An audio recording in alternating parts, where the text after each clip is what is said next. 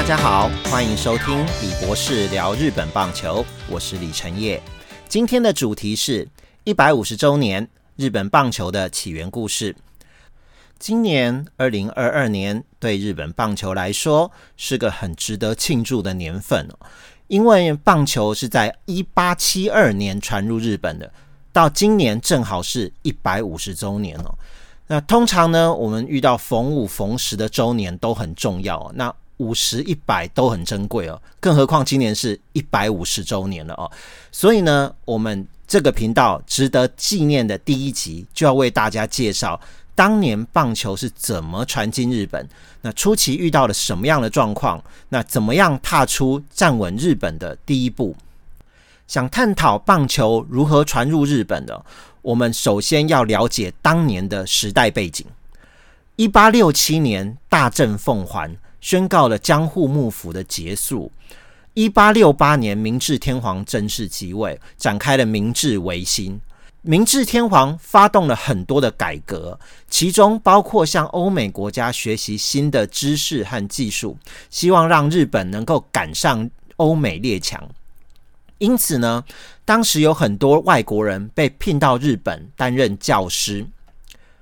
不过呢，这些外国老师在教书的时候，普遍发现一件事情哦，就是日本的学生们很认真想学习欧美的这些技术，可是呢，他们都一直多在书堆里面，然后忽略了这个身体的运动。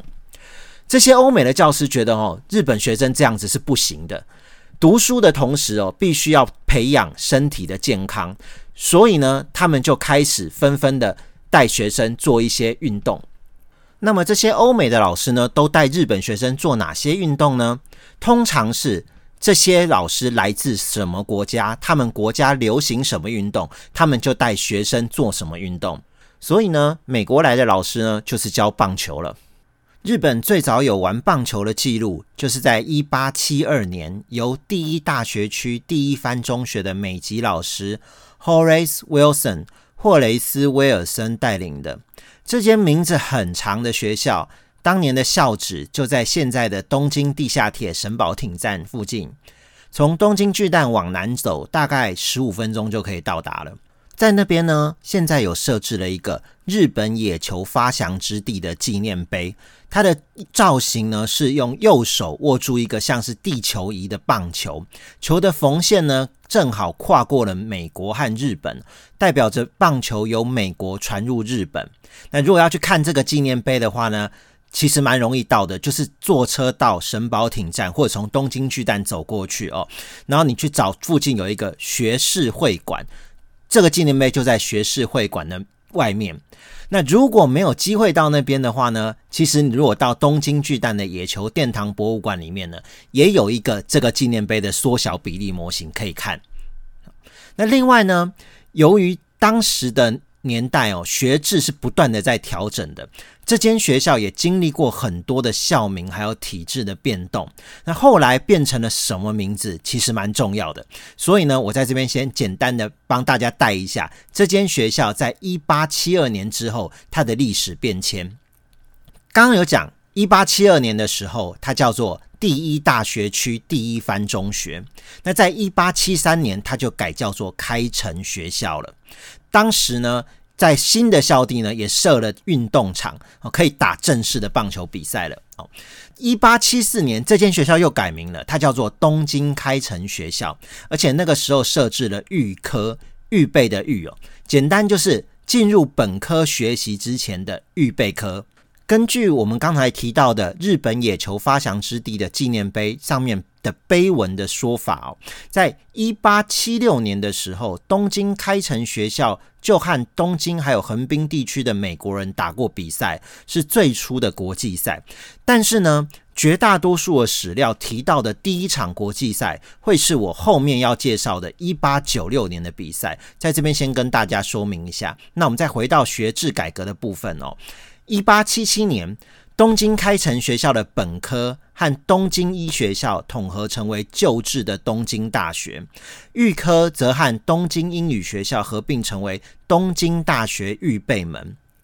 Wilson 老师呢，因为这个时候学校变成了东京大学，所以他就没有再续约，然后回到美国。历史上这间学校正统的棒球香火也是在这个时候移转到了预科的东京大学预备门。到了一八八六年呢，随着东京大学改制称为帝国大学，也就是后来的东京帝国大学，现在的东京大学哦。东京大学预备门呢又独立出来了，改称为第一高等中学校。一八九四年，第一高等中学校又改名为第一高等学校。这个第一高等学校简称叫做一高。由于是旧的学制，所以也叫做旧制一高。好的，那我讲了这么长的一串哦，重点是要大家记住最后这个第一高等学校一高旧制一高。这间学校呢是日本棒球发展最初期的代表。那他们有一个风格哦，叫做一高野球。那很多早期对棒球有贡献的人物都是一高的校友哦。包括把 baseball 翻译成野球的中马庚，还有首次把棒球规则翻译成日文的清井越南哦，他们都是一高的人哦。那在二次大战后的一九四九年哦，因为学制又改革了，一高呢又成为了东京大学教养学部，也就是说呢，一高呢是日本现在最高学府东京大学的教养学部的前身。所以呢，从这间学校变更名字的这些学制改革的过程，我们不难想象到，过去念一高的学生都是非常顶级的人才哦。至于教养学部是什么呢？教养学部不是教育学院哦。教养学部这个中文字面比较不好理解哦。简单的来说，它是一个涵盖了人文和科学的综合学习部门，在东大里面呢，也是一个比较特殊的一个学部。好的，那我们继续回到日本棒球的发展这边。为什么一高野球呢能够成为日本棒球初期的代表？我认为有一个很关键的地方哦，在于说他们把西方的运动家精神和日本传统的武士道精神，在教育这个框架下，很成功的融合在一起。大家可以设想一下哦，当年能够受教育的人，绝大多数。家庭背景应该都是社会地位、经济地位比较好的。那一高呢？我们前面也讲到了，它是精英集中的地方。那当时的精英阶级呢，是蛮重视武士道这件事情哦。那很多人听到武士道精神哦，会直接想到说那个打仗输了要切腹自尽哦。不过这个只是武士道精神里面的一种表现。而且这个表现是让我们外国人比较难以理解的一种表现哦。可是这不是真正武士道的本质，真正武士道精神的本质哦，是要锻炼自己的身体呀、心灵、智慧这些。那跟别人对战的时候，堂堂正正的决胜负，拿出自己最好的表现，而且要尊重对手。好，听到这边大家有没有发现，跟我们平常学到那个西方的运动家精神？非常的像哦，基本上是大同小异的。好，那武士道精神和运动家精神在学校在教育这个框架下呢，完美的结合了，所以呢，就成为了一高野球的风格。所以呢，棒球被诠释的像是一种表面上是一个外来的新鲜的东西，但是它的内涵却又有日本人很熟悉的一个精神在里面。这也让棒球运动不只是在学校之间流传哦，也散播到学校外，逐渐成为一般日本的大众喜爱欣赏的一种运动比赛。此外呢，一高对于推广棒球运动呢，还有一个很重大的贡献。他们在日本首次的国际比赛中连续大胜两场，哦，这是在一八九六年发生的事情啊。首先，在一八九六年的五月二十三日，一高的棒球部和横滨板球俱乐部 （Yokohama Cricket Club） 啊，简称 YCC，他们在横滨的比我公园里面的外人居留地运动场进行了史上第一次日本人球队与外国人球队的比赛。这场比赛，一高以二十九比四的分数大胜。那之后呢？横滨板球俱乐部提议再打一场，于是呢，双方在六月五号进行了第二度的交手。这次呢，横滨板球俱乐部还找了当时驻日本的美军的一些人来当打手，没想到呢，一高又是以三十二比九大胜。附带一提哦，当时第一场比赛获胜的投手，就是我们前面讲到的那位翻译棒球规则成为日文的那个清井越南。另外呢，我在这边也顺便花点时间介绍一下一高的对手。横滨板球俱乐部究竟是什么样的单位？他们是位于横滨的一个外国人运动俱乐部，所以是一些当地外国人打身体健康的感觉的一个呃俱乐部啊。虽然是叫做板球俱乐部，可是他们在一八八零年代已经增加了棒球、足球等等的项目啊，所以他们并不是平常没有打过棒球的。那另外呢，他在一九零零年前后呢。这个时间点连他们自己的官方网站都没有讲清楚哦。那他们呢，在这个时候改名为横滨板球与运动俱乐部 （Yokohama Cricket and Athletic Club），简称叫做 YCNAC。然后在一九一二年，他们又改名叫做横滨乡村运动俱乐部 （Yokohama Country and Athletic Club），简称一样是 YCNAC。所以很多的日本史料呢，在写一八九六年的比赛的时候呢，会直接写成是一高和 YCNAC 对战哦。那这个大家看的时候知道说，其实是同一个单位就可以了。另外呢，不只是球队很有故事哦，比赛的场地也很有故事。比我公园在哪里呢？比我公园就是现在的横滨公园，也就是现在日本职棒横滨 DNA 海湾星队的主场横滨球场所在的那一座公园。好，不过呢，外人居留地运动场的位置并不是现在横滨球场的位置，这个运动场的位置比较偏公园的中心一点点。而且这个运动场呢，比较像是综合体育场的感觉，可以从事很多种运动啊。那当然也包括了棒球跟板球。一高对横滨板球俱乐部这个外国人球队的两场大胜，有什么样的重大意义呢？主要是对于当时一直想要追赶欧美的日本人来说，有很强大的鼓舞效果。他们就认为说，哦，原来我们也是可以追得上。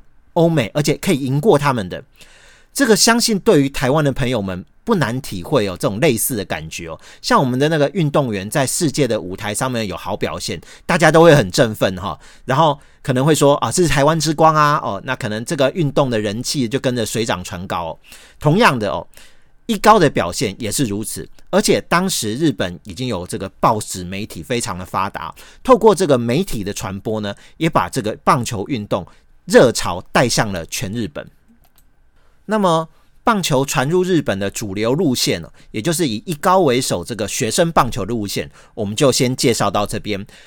接下来我们要介绍呢，是一条同样很重要，但是很可惜的，没有足够时间去延续和扩展的路线。这条路线用我们现代人比较能了解的语言呢，就是社会人野球。这条路线的主角呢，名叫平冈西。平冈西的祖先呢，据说在德川家康进入江户的时候，就已经是德川家的家臣了。那平冈的父亲呢，也是在江户幕府的德川家里面其中一个支系的家族担任家臣。而且呢，因为他的办事能力非常的好哦，所以呢，在明治维新之后呢，平冈的爸爸还被网罗到新政府去担任公职。从这边可以想象到，平冈是来自一个很有背景的家庭哦。那在一八七一年，平冈才十五岁的时候，他就用自费留学生的身份，随着明治政府的海外视察团到美国去，开始他的求学生涯。据说这个留学的学费和旅费哦，还是德川家族帮忙出的。平冈从日本搭船先到了旧金山，然后再搭乘横跨美洲大陆的火车到波士顿，展开他的留学生涯。那一八七一年大概是什么样的时空背景呢？我们先从日本开始讲好了。日本的蒸汽火车是在一八七二年引进的，所以平冈搭的火车，不要说是他第一次搭，他甚至根本是第一次看过，因为一八七一年的时候，日本没有这种东西，而且他可能也没有想到这个蒸汽火车对他后来的人生有很大的影响。我们在看到棒球的部分哦，一八七一年正好是美国第一个职棒组织——国家职业棒球员协会。National Association of Professional Baseball Players，简称 NAPBBP，它成立的年份。那在这个国家职业棒球协会的队伍里面呢，刚好波士顿就有一支这个协会的球队，它叫做波士顿红长袜队 （Boston Red Stockings）。它并不是现在波士顿红袜队的前身哦，它是现在。亚特兰大勇士队的前身，换句话说呢，亚特兰大勇士队是目前 MLB 历史最悠久的一支球队。同时，大家也可以想象啊，当时的波士顿已经有一支职业球队，那可见的棒球在波士顿已经是蛮盛行了哦。那我们再回到平冈西的求学生涯哦。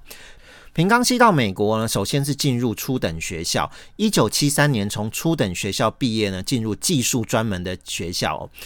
在这个技术专门学校呢，平冈西开始接触到棒球了。据说呢，他的运动细胞很好，当投手呢，投出来的球速非常的快。不过呢，他在学校没几个月呢，就因为他比较希望做实物面的工作，所以他就直接退学哦，到铁路工厂去上班了。在铁路工厂的期间呢，他仍然是有继续和同事们打棒球，而且呢，他很聪明他也学会了那个时候刚发明不久的变化球。那这个变化球是什么呢？就是我们现在的曲球。所以呢，平冈西也是日本棒球史上第一位会投曲球的日本人。平冈不只是棒球打得好，他的工作表现也非常的好。不久就成为业界著名的铁路技师，后来辗转到费城去工作了。那到一八七六年呢，他返回了日本。当时他带回日本呢，除了铁路建设的技术之外，还有棒球跟手套。回到日本之后呢，他进入了工部省的铁道局，也就是现在的 JR。那他在新桥工厂工作。那一八七八年的时候呢，他在这个新桥工厂组织了日本第一支的棒球队，名叫做新桥俱乐部，昵称是 Aesthetics，也就是运动家，所以我们一般通称为新桥运动家俱乐部。那以运动家为昵称呢，是来自平冈之前工作的费城哦，有一支费城运动家队。好，那不过呢。请大家这边要稍微注意一下，这个费城运动家队不是现在 MLB 那个奥克兰运动家队的前身哦。奥克兰运动家队前身的那个费城运动家队是后来在一九零一年才成立的同名的球队。平冈不只是创设了新桥运动家俱乐部这支球队而已哦。他还利用铁道局的空地设置了名为“保健场”的专用球场。那“保健场”这个词听起来怪怪的，对不对？它是一个翻译的词，它来自英文的 “recreation park”。好，那这个保健场的地点有两个说法，有的资料是写说就是在新桥工厂那边，也有资料是写说是在现在的品川那边。另外呢，平冈又利用他以前在美国累积的人脉呢，找到了美国的运动厂牌斯伯丁合作。那由斯伯丁提供他们最新的棒球道具。所以当学生球队还在使用粗制滥造的用具的时候呢，新桥运动家队已经可以用美国最新的棒球道具了。啊，所以对于当时的学生球员非常的震撼。另外呢，也有一些记录显示说，有许多学生球员去向平冈学习怎么投曲球。新桥运动家俱乐部身为日本第一支球队哦，它也带动了其他俱乐部球队的成立。用我们现在的讲法，就是社会人野球队纷纷成立。另外呢，在一八八二年呢，这个新桥运动家俱乐部和居场农学校进行了一场比赛。这是日本最早有两支球队对战的比赛。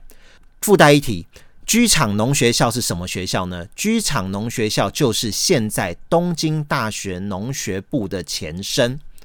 从上面这些资讯看起来哦，新桥运动家俱乐部的整个体制算是蛮不错的哦，资源也是很够的。可惜呢，新桥俱乐部寿命并不长。